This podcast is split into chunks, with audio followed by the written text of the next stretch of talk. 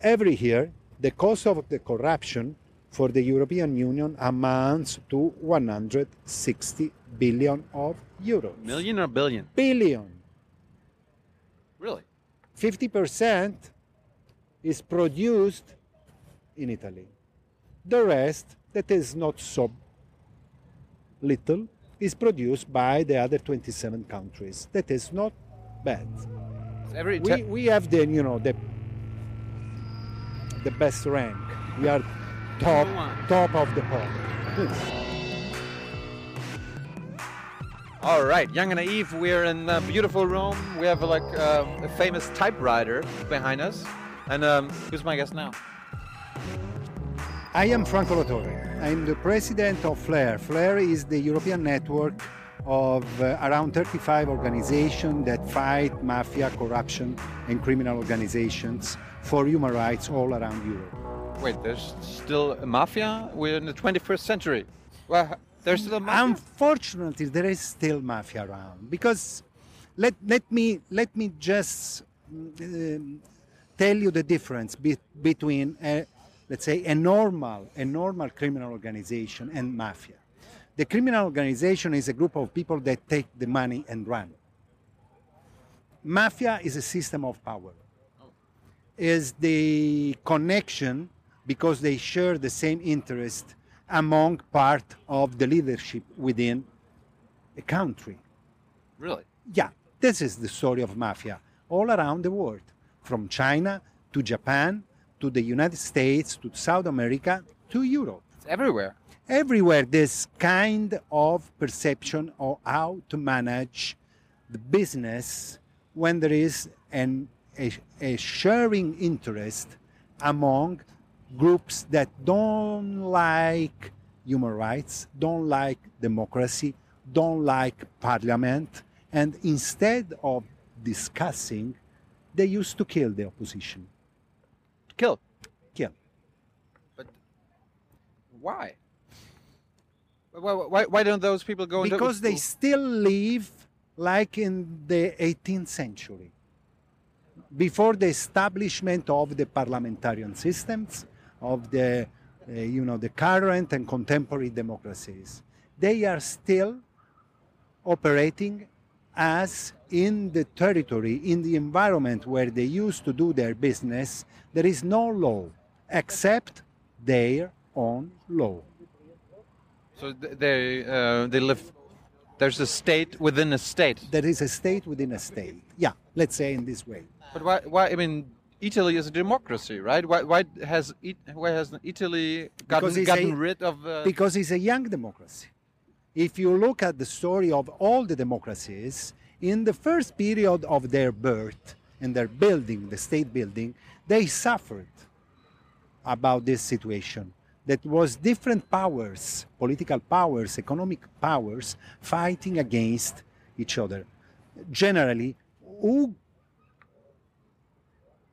got the power before is not interested to pass the stick to another one. of course not, because they want they want to keep it. Exactly. This kind of resistance can can produce conflicts, armed conflicts, But why? why as it is, But why isn't the police going in there or the army and say, you, you go to jail?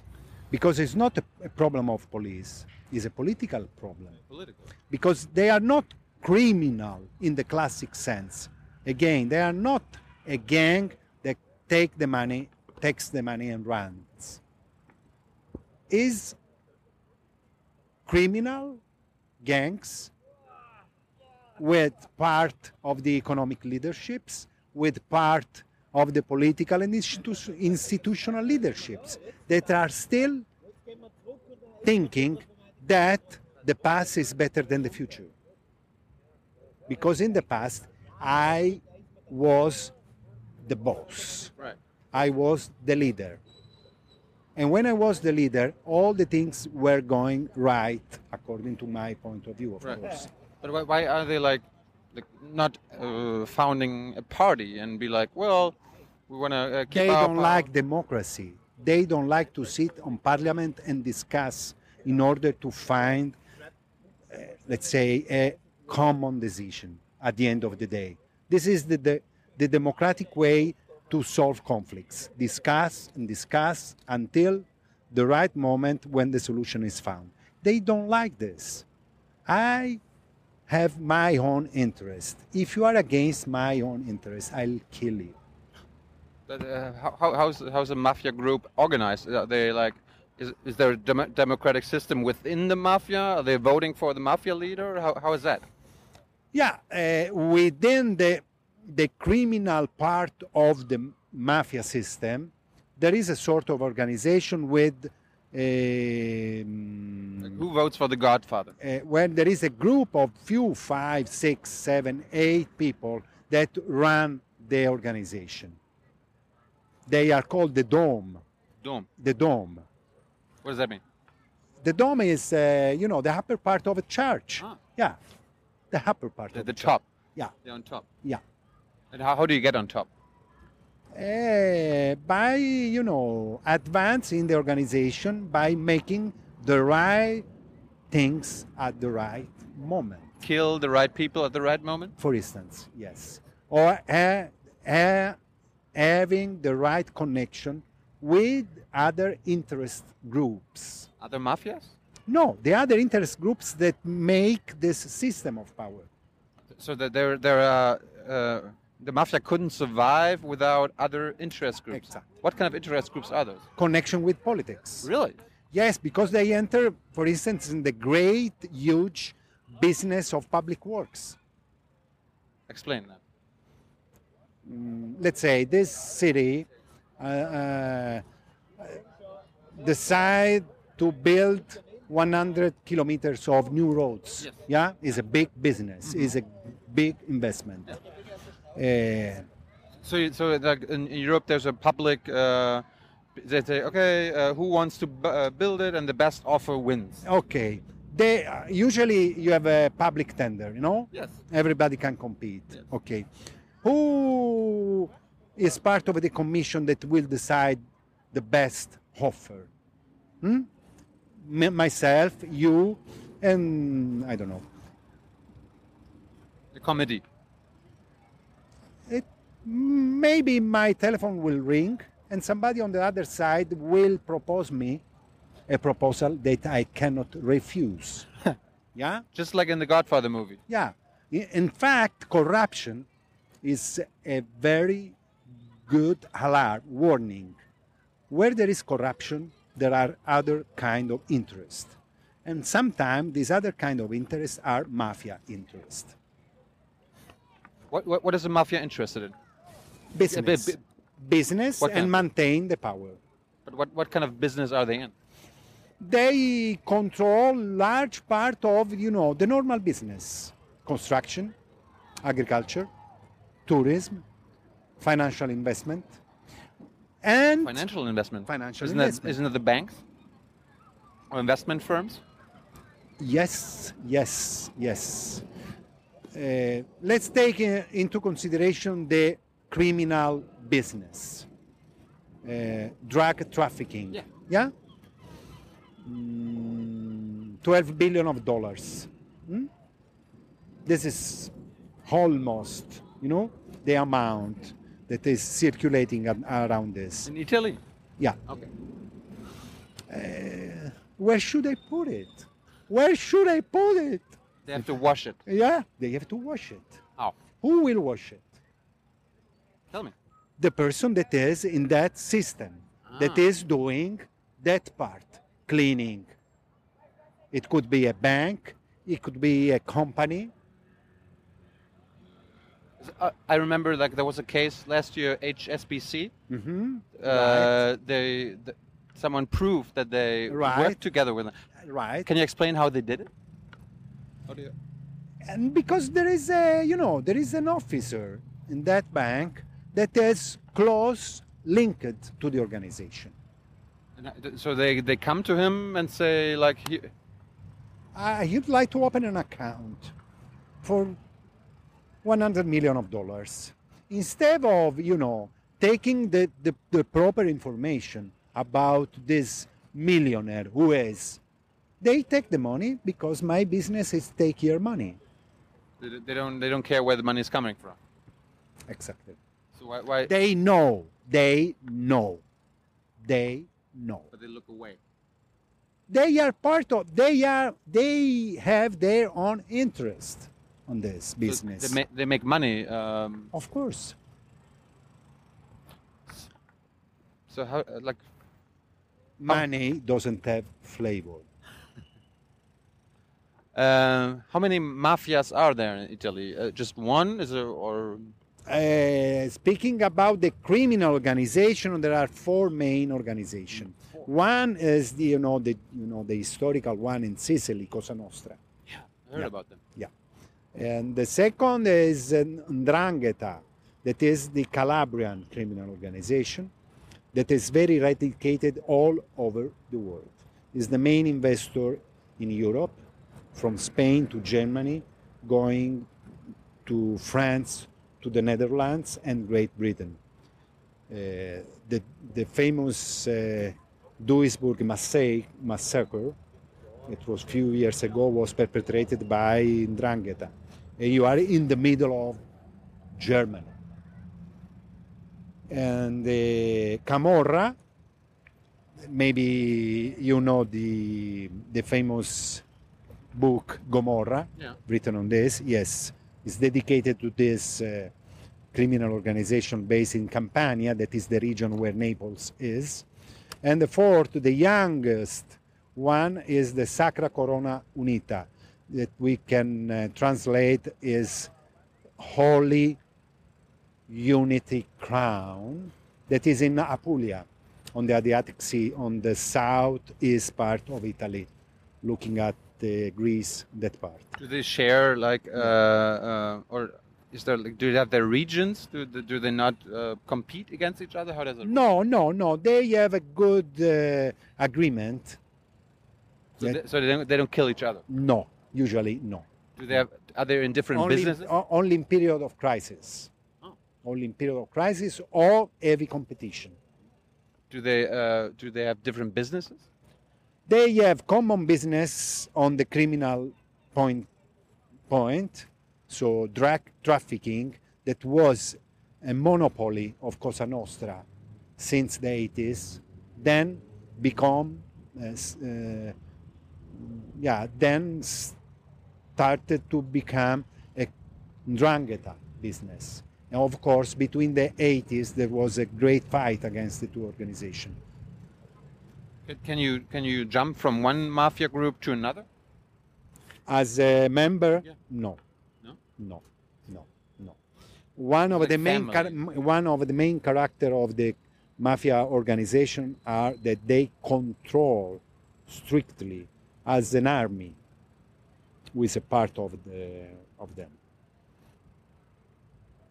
So like uh, I heard one argument for like uh, legalization of drugs Mhm. is uh, the argument that you would uh, get rid of the of the black market of mafias and all that. Do you think This is one of the argument in favor, and I believe that is so? Uh, as it was with alcohol yeah. in the United States in the last century Oh yeah. during the, the, pro- prohibition era. prohibition. Yes. Is that, is that what happened in, uh, back then? Can you explain? Like the alcohol was forbidden. was forbidden to everybody, Yeah. and the criminal organization like the Cosa Nostra in the United States, because just to open uh, the brackets, uh, the mafia's organization started with globalization just before then the rest of the world starting thinking that we are a global issue.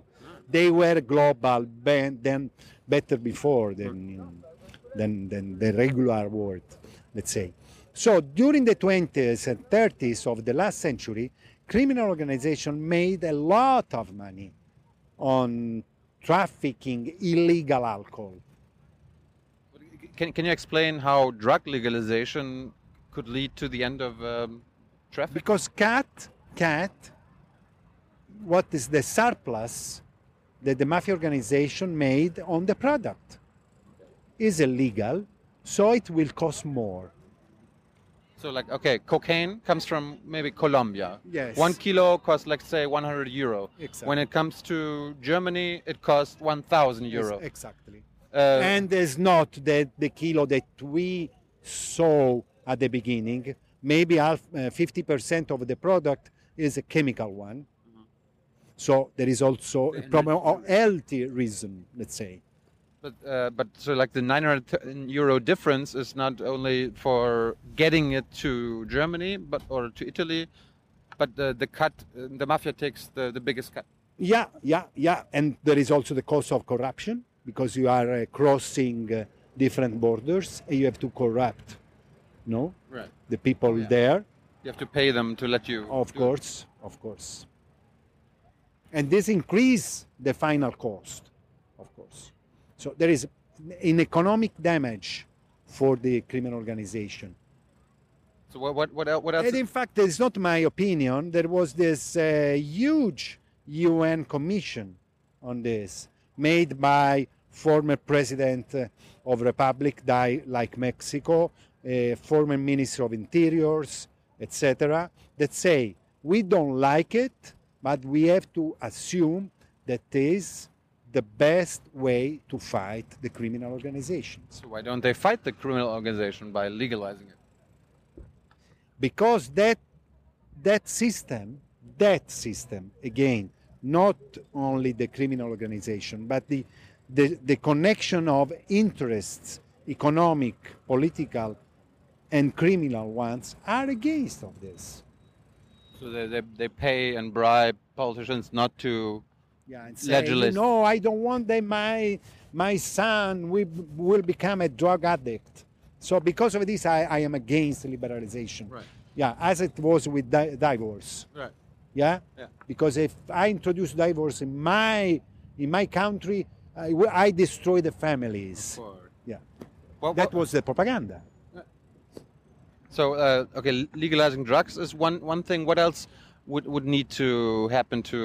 Um, uh, corruption corruption is the other indicator of the presence of mafia in in a country how do you get? How do you as high is the level of corruption as high is the presence of the presence of the criminal organization in that specific environment So there's obviously more mafia uh, doings in Italy than in Germany. So Italy is more corrupt than Germany. Yeah. We we should. We no, we should. We have to uh, taking for granted what the European Commission study showed to the European citizens. Every year, the cost of the corruption for the European Union amounts to 160 billion of euros. Million or billion? Billion. Really? 50% is produced in Italy. The rest, that is not so little, is produced by the other 27 countries. That is not bad. We, we have the, you know, the, the best rank. We are top, top of the pop. but the others are working well. is every Italian politician is corrupt? No, no, no. Why? It's the minority that can make the difference, you know? How? The sense that is enough a small group with huge interest. In every party? I cannot say this No? sincerely. I cannot say sincerely. But what I'm sure that there is a small group of people that working every day, 24 hours a day, seven days in a week, for doing such kind of uh, business. Right. So I- just talked to like a, a social democratic uh, um, politician. She's in Renzi's party, and she was like, "Yeah, we did a, a new anti-corruption law that uh, like fights the corruption like with the mayors and all that. When they get voted, uh, they, I mean, they never get money, but they like promise the the mafia gangs like, yeah, we're, we're gonna build something in the in the fields, and you get money by uh, because." Uh, Finally, we got it. is that good? Is a good law.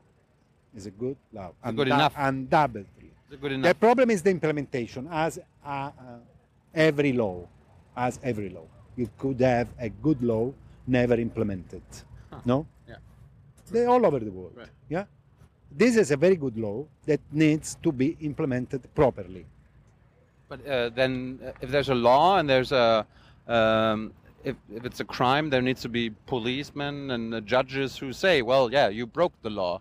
Uh, couldn't the mafia then go to the judges and be like, well, if you no, this is not, no, no, no. From the point of, you know, the enforcement of the law uh, made by the judiciary system and uh, by the police, we every day we can achieve a fundamental result every day, every day. But this is not enough because we are, as a, as a, as a, do, a medical doctor, uh, we cannot cure the symptoms. We have to attack the causes. And what they, uh, the judges and the policemen are repeating every day, we are combating the symptoms. We need politics, we need a cultural movement because you have to change your mind on this. So how, do we change the mind? How do how do we attack the cause? Mm, I am part of the um, president office of Libera, the main organization that is against mafia for the culture of mafia. We do um, a, a, the major part of our activities is devoted to the new generations. We work mainly with schools and universities. Libera has a formal agreement with more than 50 universities all around uh, Italy for uh, masters in uh, managing confiscated assets. That is a business, is a job, and then we cooperate with these universities in order to uh, create this new uh, professionality, professional figure. And uh, the second is to promote the role of witnesses through the relatives of the victims of the mafia. More than 400 uh, people are uh, part of this group of uh, bereaved families um, of uh, victims of mafia. And uh, these persons, every day, they do something in their own city. They go to school, they go to the communities, uh, you know, associations, and they talk. And they talk and they bring their personal life experience about this, and this has a tremendous effect. Does, does poverty uh, play a role in all of this? Because I can imagine, like, I remember uh, in Africa, uh, like uh, they recruit like the poorest of the poorest. They go to like they go to the school and, and, be like, okay, you want to stay poor, or you want to help us? You can support your family with that. Uh, is that a factor? How, how do they recruit? How does the mafia recruit? Of course, uh, I, when I mention uh, the four main uh, mafia organizations in Italy, and I uh, I localize them, uh, all of them are is in the southern part of Italy. That is the uh, less developed part of Italy, so, so where the where the rate of unemployment is higher than the center and the north. So, like in Milano, which is a wealthy place in Italy, yeah. is there but less don't mafia? Worry. Yeah, no, no, no. There, there is more mafia on business. On their own territories, regions, they control the territory because they produce jobs so they, they, for poor. They have real jobs, like yeah, uh, yeah. Work for me. I'll pay a salary, a monthly salary for you. But do they pay taxes and all that? No, please. please. It's a black market in this, of course. What they do in Milano, in Torino, in Genova, in Bologna, they are doing business. Like um, public works, mm, commercial, investment, uh, money laundering. Uh, I, but I, their roots are in their own regions of birth. Um, I just remembered like do you know the case in Mexico? Mexico is uh, getting really, really bad. I heard like uh, the government is losing control of uh, Entire areas of the country, yes. I mean, so the in Mexico mafia gangs are controlling half of the country. yeah. I don't know if exactly half of the country, but they control uh, mm, a large amount of the territory of the Mexican state, federal state. Yeah. Could, Yeah. could Italy move to that, or uh, is Italy on the way out of it? Italy is the country where mafia Was born. was born, but Italy is also the country where anti-mafia was born. Anti-mafia. Yeah. We are, according to the international opinion, the best legislation against mafia. The best legislation. The best uh, judiciary system and police to combat and fight against mafia. Of course, uh, there is this sort of, dia- uh, let's say, it's a sort of uh, dialectic between the past and the future. Mafia is the past. Mafia is the Middle Age. The anti mafia is the democracy, the human rights.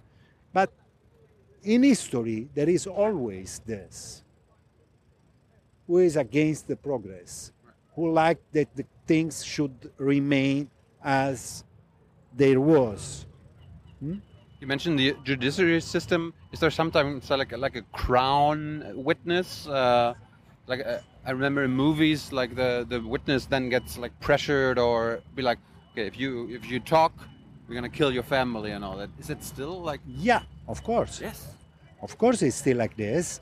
The system now works better in order to protect the witness, their families, Oh. change of identity, change of location. Is there, is there mafia uh, practices in Germany? Do you know that? Which kind of practice? I don't know. Like, like, is there the mafia? Do we have to worry? Like, uh, if I go back to Germany, maybe I, should I do an episode on um, the mafia activities in Germany?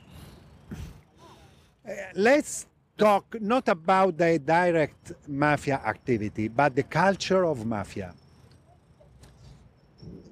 There is a chain of pizza uh, restaurant called Mafia.